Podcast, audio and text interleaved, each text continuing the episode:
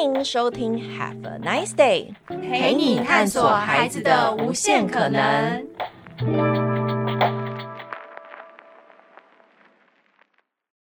这集是莎莎妈妈的小学生烦恼系列。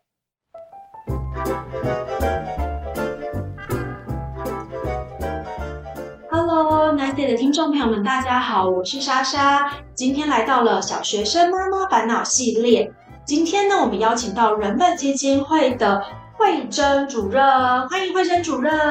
哎，大家好，我是人本教育基金会新竹办公室的主任慧珍。好，那一样，我们想要先请慧珍主任呢，帮我们介绍一下人本基金会主要在做什么的，然后也做一个简简短的自我介绍。好，呃，人本教育基金会是从我们几年之后，希望成立一个团体。就是大家那时候好，台湾民间运动很多啊，希望透过就一群人觉得我们要透过教育来改变台湾的社会，让台湾在这块土地上的每一个人可以过得更好，所以成立基金会。那成立之后，其实透过各种工作，比如说我们最常为熟知的就是第一个是我会处理校园案件，呃，他会当老师的人大部分都是很好，但是难免也都遇过有状况老师，那我们会希望。这些劣币，它其实会大大影响到我们整体的状况，所以我们要处理这件事情。啊，第二个在个人熟知是我们创建的第一个体制外的理念学校——森林小学。嗯，好，那所以当然现在实验三法通过之后，台湾很忙。三十年前原本的森林小学，特别要说全台湾叫森林小学的只有我们一家，其他都不是，他们各有自己的名字。好。那所以在三十年前，我们就坚持不体罚，这是最基本森林小学。然后之后我们开始，同时也会有很多的父母亲职教育工作，然后有青少年工作、教学工作，通过各种工作，希望影响父母、小孩跟教师，大家一起来透过在教育上改变人的思想，而让台湾这块土地上每个人都是呃可以活得更好，成为他自己。嗯。那我自己来基金会二十几年了。那我刚开始来的时候，其实是做青少年辅导工作。那后来慢慢从教学啊、亲子教育啊，哦，那现在最主要的工作就是在处理校园案件。校园案件，我可以讲出一下，校园案件指的大概是最具体的是说，比如说体罚哦，那这一定是我们属于，就是说，现在教育部在二零零六年已经明确的禁止体罚了，是。禁止体罚之后，的确下降很，但其实这几年今天还是有三成，或者老师教学不力，或者精神暴力，啊，以及呃还有蛮大中央今年 Me Too 风潮，其实我们处理台湾很多校园中的性侵案件都在基金会的处理。了解，了解。那其实今天特别邀请到慧珍主任来呢，就像刚刚慧珍主任有提到说，人本教育文教基金会其实是三十年前就创立了森林小学。就带到了我们今天主要想要跟慧珍主任来跟我们聊聊的，就是大班的幼稚园孩子要即将进入小一了。那这时候家长最常烦恼就是，到底该选择公立小学、私立小学，还是你刚刚说的森林小学？甚至有的时候有一些什么实验小学、共学团体、自学团体，这真的是我觉得对于家长来讲会是一个很烦恼。他想说，这到底是什么？就是怎么那么多的选项？那我们可不可以首先先请慧珍主任帮我们分享一下刚刚提的那些选项到底个别是什么？好，就是一般来讲，我们比较熟悉就是公立学校跟私立小学嘛。哦，这是我们一般人。但因为一百零三年之后实验三法通过，哦，就是说，呃，除了你可以选择去公立小学就读之外，我们还开放很多民间团体或机构。呃，做因为根据他的理念或追求设计教学活动嘛，哦，所以我们现在多了一个职位，很多听到很多实验学校哦。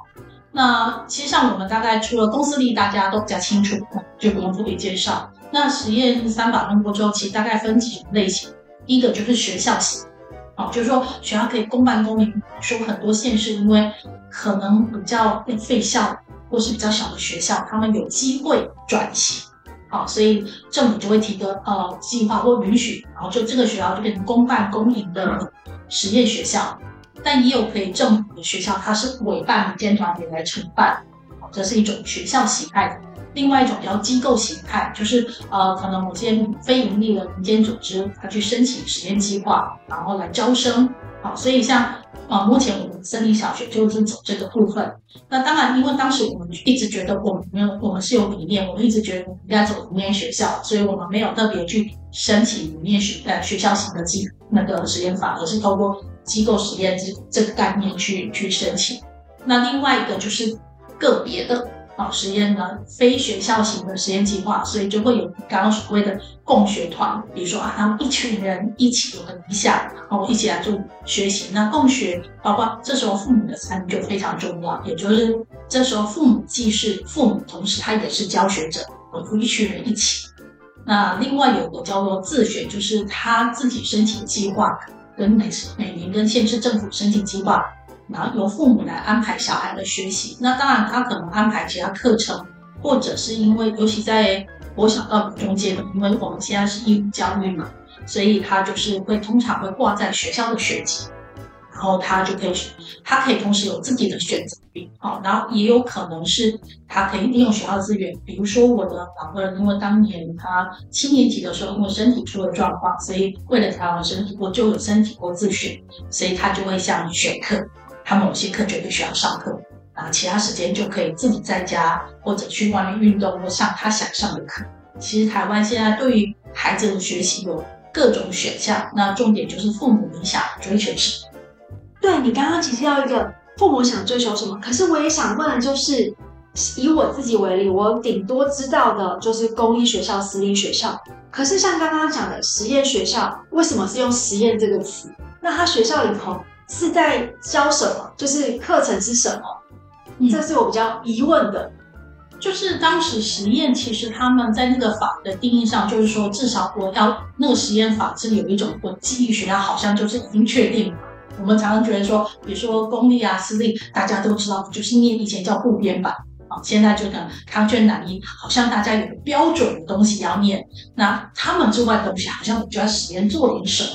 嗯哦，所以当时修法其实用这样的概念来讲，但我们人本一直坚持应该叫理念，因为我们一直都当然都在改变当中啊。比如说台湾，我们就用课纲的改变啊，或什么都一直在调整，因为时代不同，它就会做调整。这个当然，这个意思就是说，我们跟原来做法不一样，你有一个空间，我来试试看啊，就开放很多空间来做，所以它叫实验。好，那其实上意思就就算是实验，其实这些大人都是很。很用心，至少觉得觉得这样蛮对。我想试试给孩子有一个不同的学习样貌哦。说然后学习生态不像以前，我就是排排坐啊，一定是考试啊，写测测验卷、联络簿。或许我觉得孩子的生态教育好重要，所以我可能花多一点。或者这几年那个华德福很红的，他们比较人智学，他们的美学啊，哦比较强注重这个，那我这个比重就会更高一点，因为大家对于教育的想象跟追求。所以我觉得制定不同的计划来处理。那共学跟自学又跟实验学校有什么不一样？假设我今天想要的就是，比方假设我想要华德，那我可能就会选择华德福。但是又会有人自学是说可以自己选择自己想要什么，嗯，有可能是他在这些实验学校里找不到他想要的。当然，像刚刚惠珍主任提到，就是因为小孩的身体状况可能比较不允许。一直长期待在学校环境内，这是另当别论。可是还是有一群一个族群的人是选择自学，我就有点不太理解为什么他们想要。因为对我来讲，自学或共学感觉就是家长很累，就是家长要投入很多时间，等于他可能不用工作，他可能就带着小孩跑课之类的。是，的确就是说实话，小孩送去学校，不管公立私立。爸妈都会轻松很多哦，这是实话啊。好，那我觉得呃，现在的华德福大部分都是所谓的机构形态或者学校形态，也就是说，他有一个，你就想说，他们已经规划好 packaging。他们的师资什么都弄好，那只是我他就会跟你说明，或是哎，我我心向往之华德福或者蒙特梭利或他们的教学理念，哦，那于是我就去报名参加，所以缴学费，就好像你换了一个地方上学的概念，所以你还是去上学，比较跟等于说你公立、私立还有一个现在所谓理念的实验机构去上学，这是一种承担。那其实共学团跟自学就会父母真的负担比较大。所以，比如说共学团这几年也有很多团体，哦，那他们就是说，他们也也有一群就是家长他们会加入，他里面有个领队，那他可能会是主导者，但同时父母进来要做教学，所以他们同时会讨论说，呃，这些小孩你需要做什么？可是他们就是混龄，他们通常不会有固定的地方，他们会移动，可能利用可能共同空间，然后但是他也会到处跑，有时候上山下海，然后他们也不一定会有课本，有可能啊，他们就就会比较变动，他们会比较体验比例的比较相对高。那自学的话，其实是因为就是说，其实我们因为宪法保障父母对孩子的呃权是有权利可以为孩子争取或设计他的学习嘛，所以自学的确就是父母要负要找到责任。像目前的状况就是父母要，如果你是要申请自学单自学，你就是要写计划书啊，然后送各县市政府的教育局审核啊，那过了年底再要交个报告啊，就确定啊。你有没有说你原来的计划跟实施状况有没有一致啊？哦，有人至少，因为我觉得那个概念是一个，当然有人对，就有些人就觉得政府，的确有这样的声音。可是我我觉得有另外一个立场是，他们也要确定说，如果真的是确定说啊，真的每个小孩学习权利有被照顾到，哦，因为的确。没，我们总是要防堵。有些人可能只是生前自学，可是孩子被摆在家里。嗯，对，对。前阵子有一个新闻是这样，所以我觉得是这样。只是说那个考核真的，如果真的单纯只是一个自学者，他的确相对会辛苦，而且父母要付出的多一点。嗯，那共学你至少可能会有一群伙伴，但你付出很多。那其他的那种机构型的。就其实，嗯，大概就是就是送小孩去上学而已。那我想要问一个，我觉得有点敏感问题，是像公立小学、私立小学的学校老师，逻辑上都有考到教师证，原则上是。对，除了代课老师嘛，但他们还是有个名义。那我觉得这题有点敏感，可是我觉得如果我今天有想要选择刚刚讲的其他类别的情况的话，我可能也会想问。那这些实，这些实验小学、实验学校啊、森林学校、华德福啊、蒙特梭利、共学自学，这些老师会有相对应的，不用讲到正到这么的严谨，可能我会问号是，那是什么样的老师来教我的孩子？嗯，的确，在市上，呃，比如说像几个比较大的系，像华德福，我们一些比较大的品牌，他们的确会有自己的师训。好，这有可能，但也有可能就是愿意的投入的，他就会比较像是我们学校的公司里的代课老师，就是我觉得愿意，我觉得有教学能力，所以那个审核考核可能通常就是那个主事者为了他的理想，他选取了一批觉得他可以作为教学者。嗯，那那的确是，如果你问我的是如何监督啊，原则上他受教师法管一下还是，可是实际上他层层下来是不是能够审照顾的那么好？或者比如说，装假设在那个团上真的有有些老师做了说性侵啊或干事情，的确要处理没那么容易。嗯嗯，这是实话。但回头就是说。我觉得公私立好处就是，当他出了事，你比较能够有方法可以管，就是会觉得我有个教育部 可以找。可是我想问，就是刚刚讲这些其他的，除了公司力以外的这些的团体或是学校，他们也算教育部也会管辖，他们还是要申请，就是合法机构，他还是要申请。所以他实验三法就是说，你还是要提计划，就像我们生小也是要要提计划给政府。那那是呢，就是他会还是会什么，只是说公司立它除了你的课程教学，还有师资，它有很明确的界定要求。可是这些学校它就会授权，比如说我们森小森林小学、人本森林小学，我们对于老师的资格、失去，我们拥有完全的决定权，所以我们不用一定要有教师证的人哦。当我们有自己失去，我们认为他合格，所以我们会找的人是一个要对生命有热忱的人。对教学有热忱、爱玩的人，因为一个热情爱玩的人，他那个生命是活活跳跳，他才我们认为这样的人才能够真的去发挥影响力，去带小孩。嗯，所以就没有那个限制在。啊，这个东西也就是那个带头人要负责。简单来讲，就是这些团队，就是学校，蒙特梭利森林小学、实验小学这些共学自学主事的人、主事者，他要去做一个对于老师的师资的把关，然后承诺他提出来的这些的，不管是教案也好，师资培训也好，都是都是在一个水准之上。对，就是他们是负责的，呃，政府没有管那么细的意思，开放了很大的空间，让人民有权利对于在教学学习上有更大的发展。好，我们分析完了这些不同的学校，那回归到一般的家长该怎么选择？比较简单的小朋友就是哦，那我就是公立，那公立就送进去省钱什么等等的。其他的方向呢，就是如果我们又可以怎么样，可以做个分析，怎么样？提供一个父母一个做一个选择，说，哎，那小孩子是不是除了公立以外有什么不同的可能性？有大概怎么样可以做这个分析吗？其实这几年我常常家长会来问我们说要怎么选学校，对，其实常常会被问。对啊，但我觉得如果会选择想要去念公立或私立的家长，其实公私立会有区隔。比如说家长通常私立大概就会来问说，啊，他们可能会问一下，或者那个学校的。风气呀、啊，升学率啊，如果国中阶段更是升学率。小的时候可能他们会觉得这几年比较多，还有他们的英语教学啊，嗯，讲因为很在乎嘛，这个是会选择。可是真的会选择里面学校那一块，其实很多，当然有，我觉得有个叫做追求，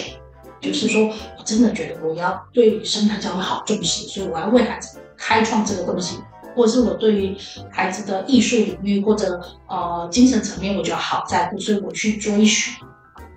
当然，也有一些人是，我觉得也台湾有一群人是因为以前在公立的学校自己念书的经验很不好，对，觉得自己在公立有就是压迫，嗯，就是考试，就是考试，所以希望给孩子一个快乐童年，好，所以他就就往这边走，好，好，那我觉得如果他有理想，我也觉得还不错。可是说实话，我们常常遇到很多家长，就是觉得他那边很很可怕，所以我就换个地方。可是有时候我觉得会是逃避，嗯，那我觉得那就会很可惜。其实，在中间，如果你只是逃避，没有不是一种追求，那很容易在中间就会会卡住。他在最大容易在考试就会担心说，那我现在让小孩很高兴啊，可是心里想着，可是之后啊，我的竞争力怎么办？哦，他小孩上了国中会不会跟不上，或者未来大考？其实，当父母在一开始的选择没有特别没有花力气去想，为什么我要去念实验学校，或者我真的在乎孩子的学习什么的时候，后来就会很容易就会卡住。嗯，好，所以常常家长就会说啊，那比如说我来问我们说，你们生小，或者他会问我们说，啊，那种念那种实验学校的小孩以后会不会跟不上？衔接问题会怎么样？对，这已经是我下一题想问的。但我想要，还是一样。那他们这些家长来问你说我该怎么选，你通常会给什么建议？我会先跟他聊说，我会陪他想说，那你到底要的是什么？你在乎的是什么？可是这一题，我个人的想法是，送小孩进学校，真正被影响的人是小孩。可是题目会是问家长，你想要什么？这这件这个对我来讲会有点，因为就是说，呃，小孩对上学是小孩，可是决定小孩去哪里是父母。对啊，当然父母，所以你光是以前在选择公立跟私立，嗯，那就是父母选，因为 maybe 觉得私立的环境，比如说很多父母选私立，觉得因为呃孩子的社经背景环境已经被筛选过，或许有的小孩就会遇到比较不同的朋友啊。或者他的环境会相对单纯啊，或者当然也有很多家长，比如说他觉得现在如果小孩定公立，那我说还要安排补习班 A、B、C 送接送很辛苦，那我干脆包一包，就念私立学校，整个都包完，就不用烦恼。所以我才会说，真的是父母在乎的是什么？因为这时候小孩都是被决定。嗯，所以问了父母想要什么，那比方说他讲的什么面向，你会说啊，那好。什么面向啊？森呃蒙特梭利，我倒不会那样建议，而是说下一步就问他说：“那你你你身边的资源，你有想过做什么？”嗯，也就是说，第一个他先想，可能大概不可能想太清楚，因为孩子，比如说第一个小孩，刚开始也没想过啊，只是有个大概的感觉嘛，或者听说嘛。嗯，好，那我现在就是先想一下，然后下一步就说：“那你现实，比如说孩子，多数的父母还是会以就近选择。”比如说，第一个选择是住家学籍嘛，现在讲的是学籍。我学区内的公立小学，那通常一般的父母是都会觉得就近念，那会再有想说啊，我听说我们这一区的学区那个小学不太好，或是他怎么样，对对对，然后那我就来换私立，或者我要跨区。如果第一层，其实大概家长问会想开始想动，都是因为我好像觉得我就是不想待原来的选择，因为最开始的选择很简单，我就是选区在哪里我就念了。那会想要换，未来问的问题就是我下一步我想给他不太好，或我有所追求，就再换下一个选项，下一个选项。嗯，对啊，所以我就会有的时候我也会想说，那这些实验学校啊、共学团体、自学团体，他们生存得下去吗？还是有很多小没有大，他们能不能机构机构？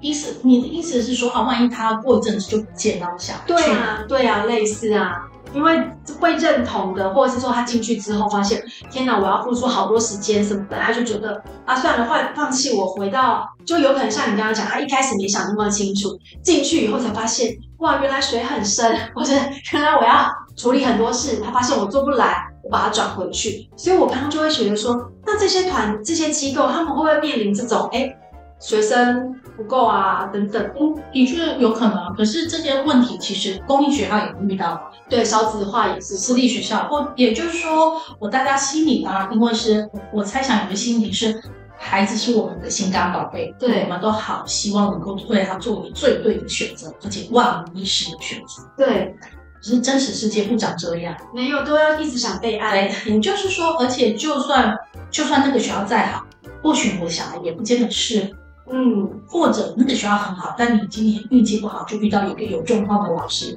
也有可能。嗯，或者是孩子就算不小，他可能遇到两三个老师，因为包班制，所以一般公立小他会一个或两个科任，但运气不好，科任某个科任很糟糕。也就是真实的世界是有很多变相。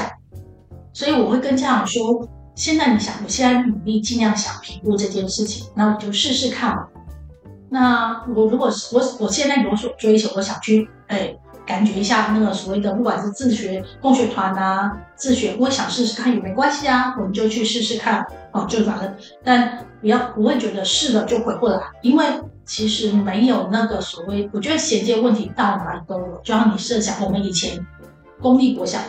念完之后上公立国中，这是多数人的经验。嗯，你上国中的时候没有适应问题，就也会被分 A、B 班。对，或者是就算好分班，然后新朋友、新的老师教学、新的分科，其实人本来就是一直在适应，人是很有适应力的，来调整。所以不要那么怕改变这件事。哦，所以如果对于刚刚讲什么实验学校、共学、自学这些。有兴趣想要了解，应该就是鼓励父母自己做好功课，思考你希望孩子透过你的决定可以成为怎么样的人。嗯、对对。然后，那我想问一个问题：这些学校他们小学毕业是拿到的毕业证书是跟公私立小学是一样的吗？还是有需要去考什么？嗯，一样，义务教育，就是说，所以他们会有机构。那因为生小，你们所谓机构，它就是团体去申请，所以我们森林小学但我们跟宝长国小，所以小孩会拿到是，他就申请计划就是宝长国小的毕业证书。嗯，他们都是会有跟学校合作嘛。那有些共学团，他们就可能会跟某个学谈好，或者他们就各自申请。所以，像我的小孩，就是我就会是学区中的，他国中毕业证书还是原来那个毕业证，那个学校的毕业证书。所以你有要考什么同等学历测验？呃，那比较在高中端，高中端，因为我们现在九年义务教育，所以基本上只要审核计划有过，你就是就时间到了，你就等同于毕业了。所以他不会去确认你的数学程度跟公司立小孩的数学程度一不一样，他不会去做这件事。不会，但因为就像公立学校也有小孩从一百分到零分都有。对对啦，但是我的意思是说，他们要就是我我一直还是我比较对于这一块比较没有涉猎，我还是比较是用传统教育部分数那种去评断的话，我我的理我的认为以为是说。这些团、这些机构或是共学、自学，他们可能会有一些可能要出报告，会去证明说孩子他现在的程度是什么样子，可能会比等同于会做一个比对说，说那他跟公司里的小孩是是和程度是相仿。现在没有那个比对，比如国小那就是季节就就毕业了，我们国小不会，大家比较抗胜在国中。对，国中，国中因为如果他继续找要找会考，他就会有一定各县市的那种多语序啊什么之类，落在有机，就是反正他会有掺杂一点你学校里面的分数或干嘛，那 maybe 就是因为要就。我们每学期都还是要，像我那时候你们国中自学，我每学期就要打分数交回去，就小孩的国语多少分啊，就妈妈打分数。可是可是这样对，妈妈打分数这样不会有点自肥专啊？也是有这种空间的，可是意思就是说，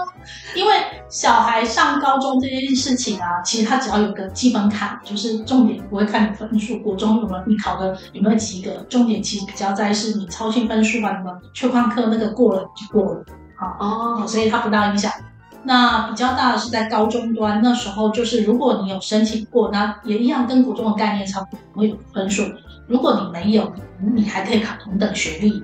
那像当年我的是他高中后来的自学，所以我们因为送报告核准，所以我们收到就是新竹市政府给你的一个高中毕业的学历证明的证书，只有证明，但他不会写说你是哪个国中那个毕业。我们就是属于新竹市政府。我顺便跟听众朋友们讲一下，什么叫做同等学历测验？就是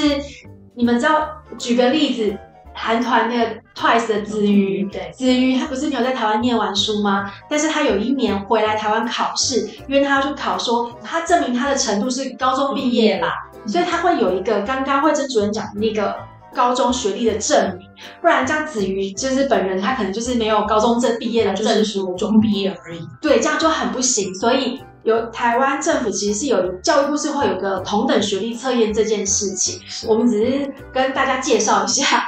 好，那我们回来我们的题目就是，好，假设我今天选了非公立私立的，那刚刚主任也有提到，好，我念完小学了，嗯，我要继续往上走吗？还是我要走回我们所谓的体制内的？那它要怎么衔接？就我觉得最大衔接，大概大家 concern 就是小孩的考试能力和学科能力。对，但我觉得很大核心的确，就像我们生小小孩，其实现在大部分以我们生小小孩为例，我们大部分的小孩都是回体制内学校。嗯啊，那他们跟体制内学校最大的，他们的考试能力刚开始速度没那么快，是真的，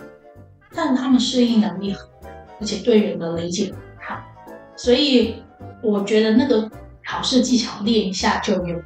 嗯啊，所以只是说很大核心是孩子对于学习的热情跟信心，还有自己的信心在不在，嗯，然后孩子很如实的知道说啊，我现在比如说我现在说实话考试技巧不好，计算能力没那么好，一定分数就没那么好看。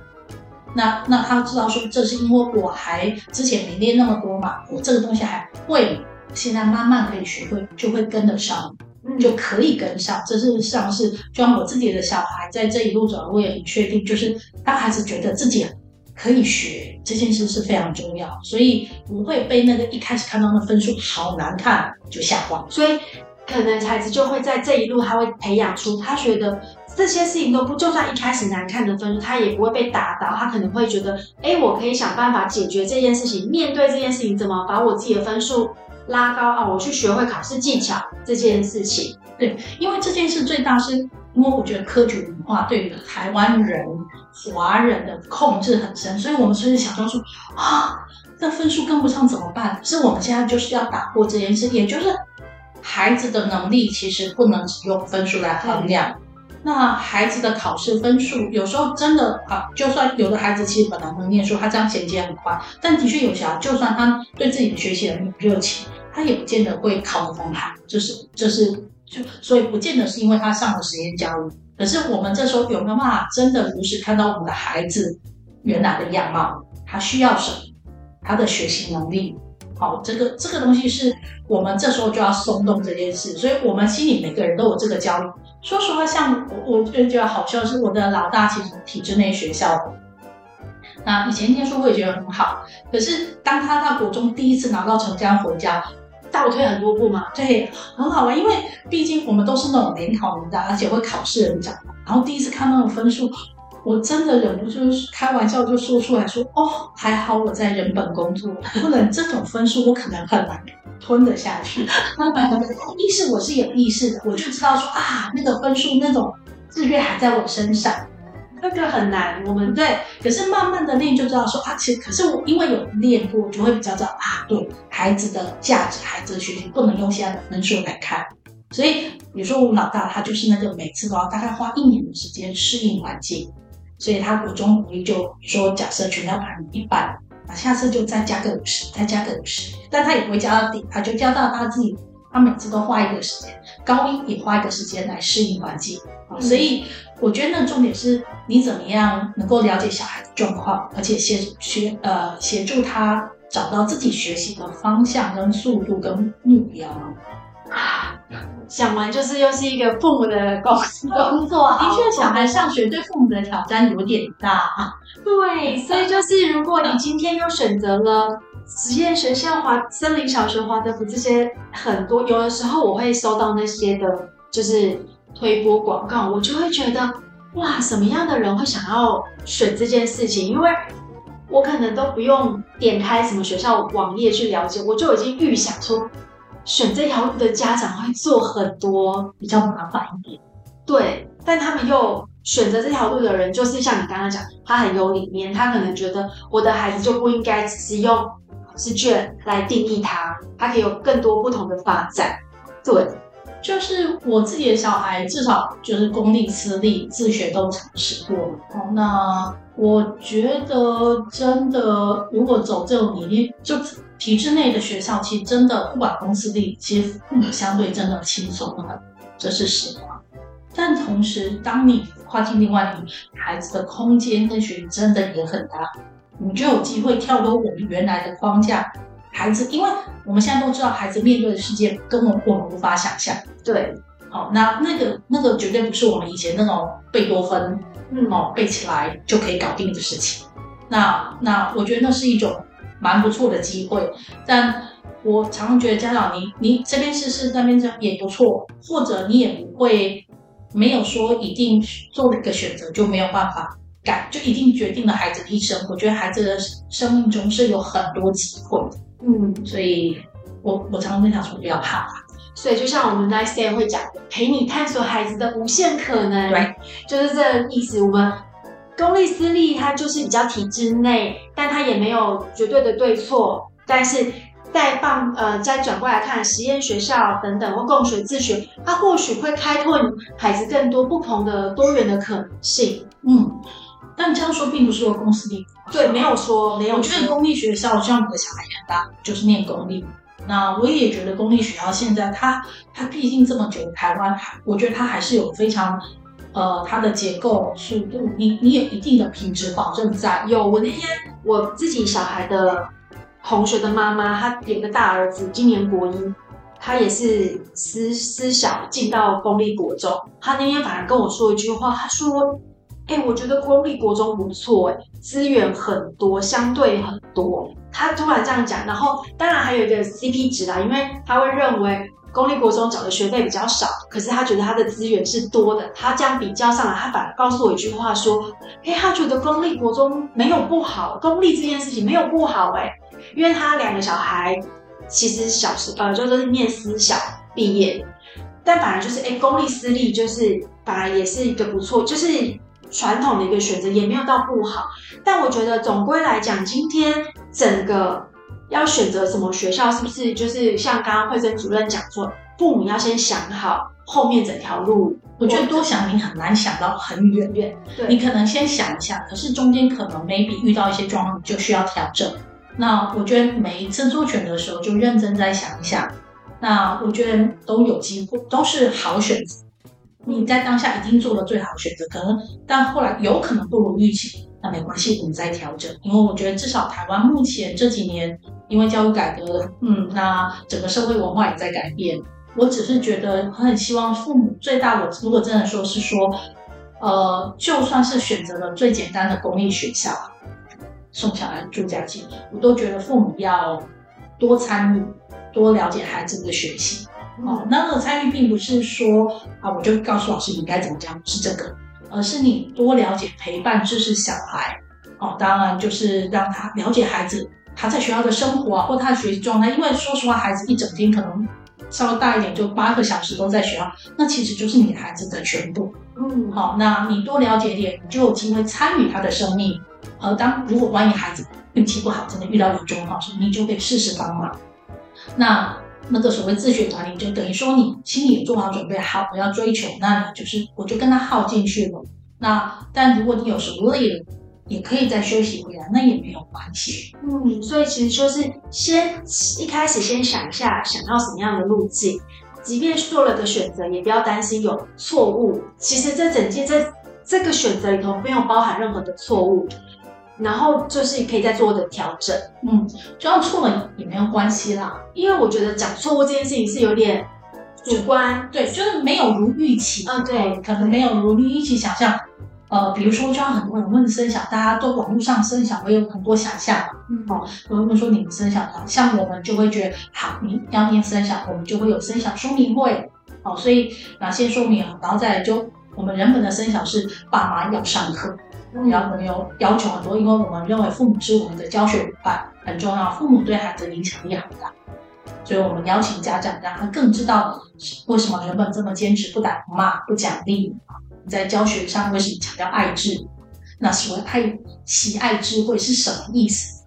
邀请家长进来，那包括教家长，好，很多家长其实很，其实不知道怎么面对小孩，嗯，就是很爱孩子，可是当处理孩子个别的状况，比如说白写功课啊，都是很容易亲子冲突。那我们也会认真的协助家长有这种能力。那小孩要来试读，他要知道，比如说爸妈很有理想，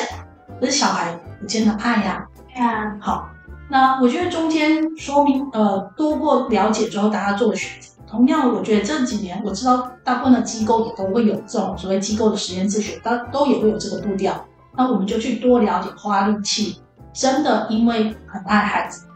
那爱孩子就要花力气。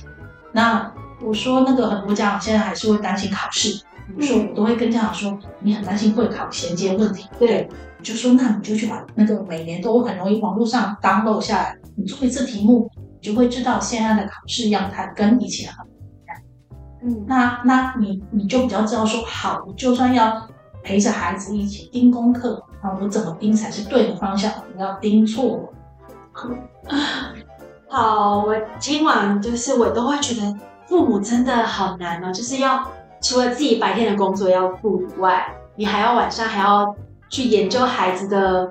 这些事，但我就换个角度想，就是说，我觉得这时候有机会重新修复我们以前学习受到的伤。就是以前我们都会觉得考试就是就就这样一直考很痛苦，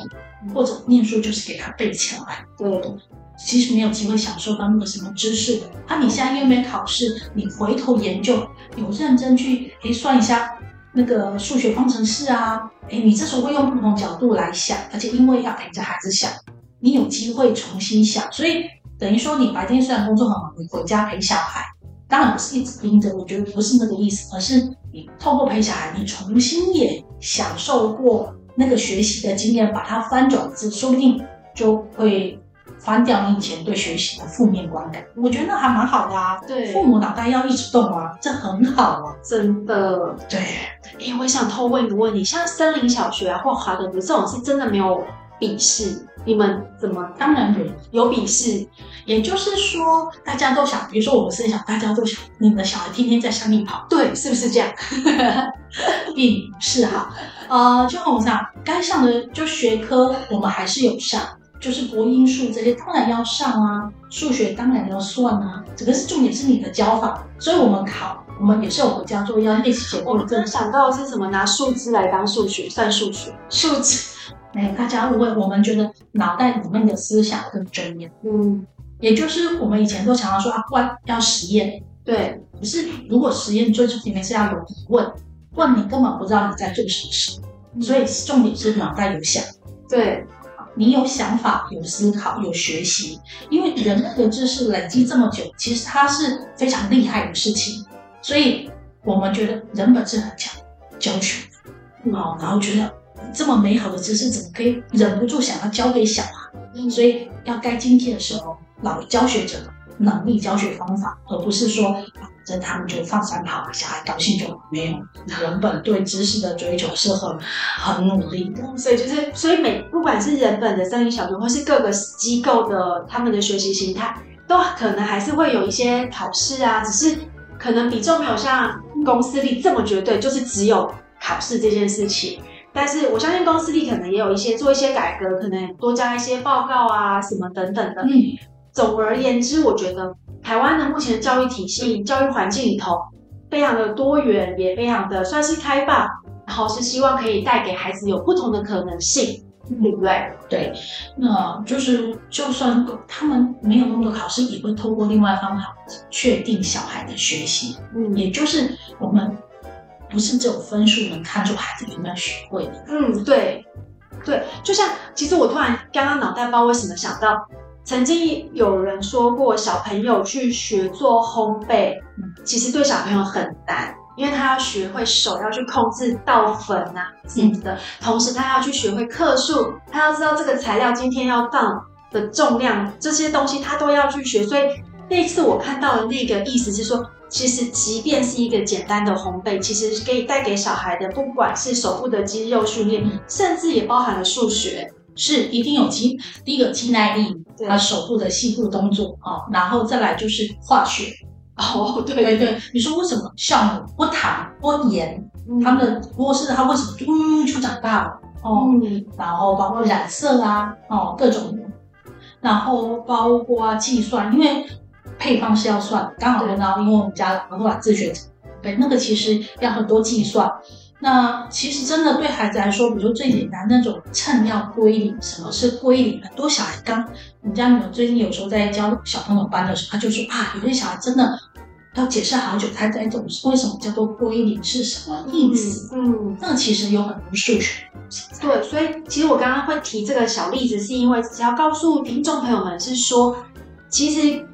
体制外的一些学校，他们不是所以虽然说比较少考试，但他会用运用一些不同的面向，就比方说简单的烘焙，其实你去想烘焙也涵盖这么多个层面，如慧珍老师、慧珍主任刚刚说的。所以在今天，如果你今天是大班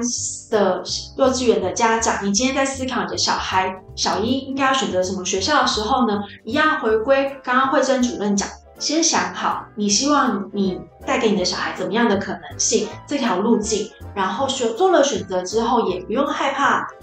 可能不如你的预期，那可以适时的，可能也可以跟小孩讨论，现在这个学校你是不是喜欢，你有没有适应，那你有没有想要做点改变，这些都是可以被容许的。那也很重要的是，小学是台湾的国民义务教育，所以怎么样都会是毕业证有毕业的。然后呢，再往后面的衔接的部分的话，就是也不用担心，顶多可能如果今天他走回体制内，他可能是一些呃考试技巧可能再加强就可以了。嗯，对，重点就是你真的能到心中想，我的孩子有没有真的在学习的路上，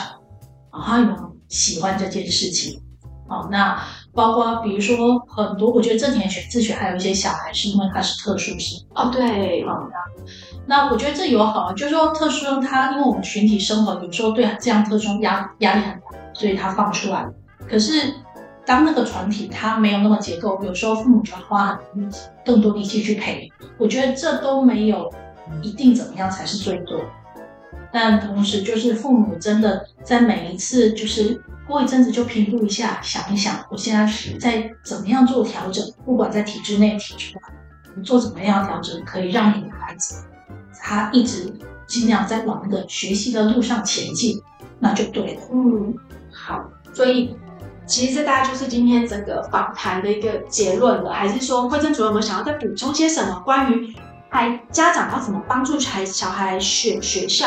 公立啊、私立啊、实验学校这些？我觉得最大就是爸爸妈妈，你真的就是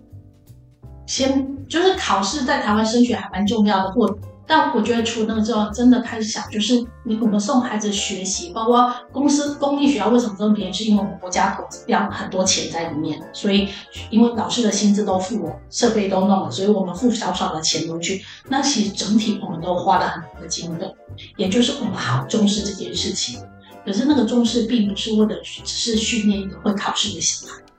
哦，当然分数是一个检核小孩有没有学习到一个指标之一，但还有其他的。那这一切我们都会是所有教育，不管公司、公立、私立提出，我们目的都希望孩子成为一个人本的话是说成为他自己，他开始了解自己是谁，以及他要过什么生活，以及了解人，